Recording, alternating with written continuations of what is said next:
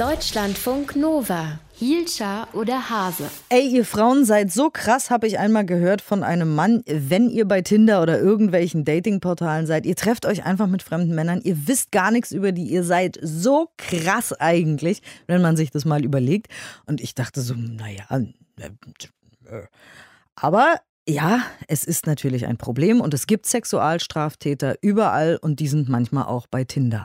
Und der Mutterkonzern hat 2019 gegenüber der Öffentlichkeit natürlich das auch eingeräumt. Es gibt einen Panikbutton wohl in den USA, der soll Userinnen schützen.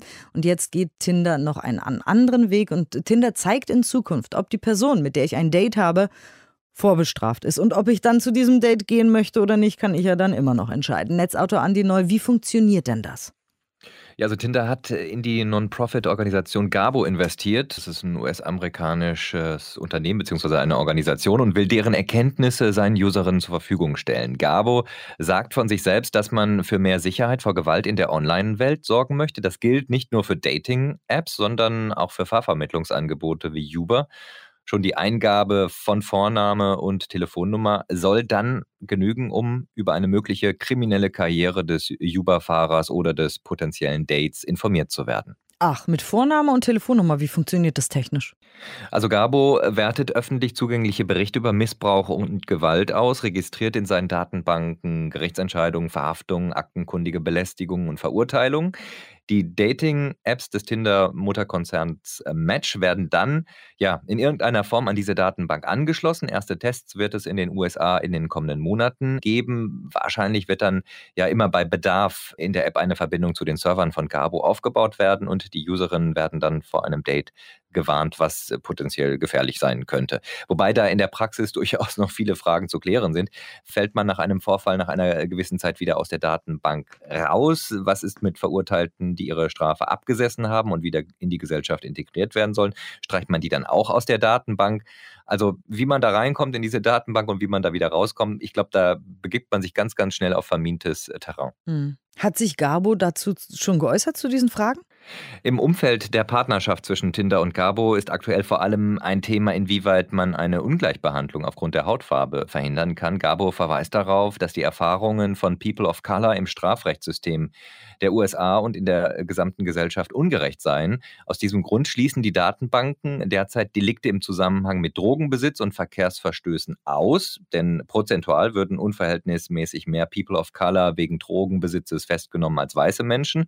Außerdem sind aus Sicht von Gabo drogenbezogene Delikte kein Indikator für eine Gewaltbereitschaft gegen das andere Geschlecht. Ich wollte also, gerade sagen, also wenn jemand zu schnell gefahren ist, weiß ich nicht, ob ich deswegen jetzt das Date absagen würde.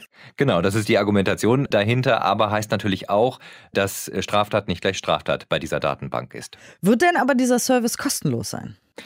Offenbar soll diese Sicherheitsfrage am Ende Geld kosten, aber bislang wurde lediglich die Partnerschaft zwischen diesen beiden Unternehmen beschlossen oder Organisationen beschlossen. An die Umsetzung geht es dann erst in einigen Monaten und was eine eventuelle Verfügbarkeit für Deutschland anbelangt, so steht die völlig in den Sternen. Meines Wissens nach gibt es derartige Datenbanken in Deutschland aktuell nicht und es wäre ja sicher auch eine ganz, ganz große Herausforderung, solche Listen in Deutschland, in Europa mhm. datenschutzkonform umzusetzen. Ja, hier sieht man das Ganze auch noch mal ganz anders. Weiß man denn aber überhaupt, wie groß das Problem ist mit Gewalt bei Dating-Apps oder bei diesen Mobilitäts-Apps, also wie Uber oder so?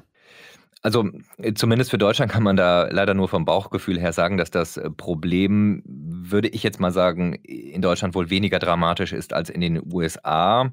Aber es existiert natürlich auch bei uns. Es fehlen hierzu aber seriöse Zahlen. Das wurde schon deutlich bei der Debatte über Panikknöpfe in Apps, äh, Tinder und Uber zum Beispiel. Die Statistiken des Bundeskriminalamts, die verzeichnen lediglich Delikte im Zusammenhang mit dem Internet ob und wie weit Gewalt im Umfeld von Dating- oder Fahrvermittlungs-Apps eine Rolle spielt, dazu gibt es bislang keine separaten Auswertungen. Da bewegen wir uns also völlig im, im Unbekannten. Tinder zeigt in Zukunft an, ob die Person, mit der ich ein Date habe, vorbestraft ist. In den USA zumindest. Danke, André Noll. Deutschlandfunk Nova. Hielscher oder Hase?